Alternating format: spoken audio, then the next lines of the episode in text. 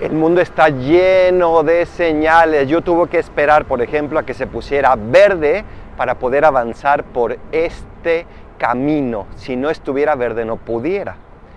La señal de que Jesús existe y de que es Dios es la resurrección y no se nos dará una señal más fuerte que ella. Nuestra fe está cimentada en la resurrección.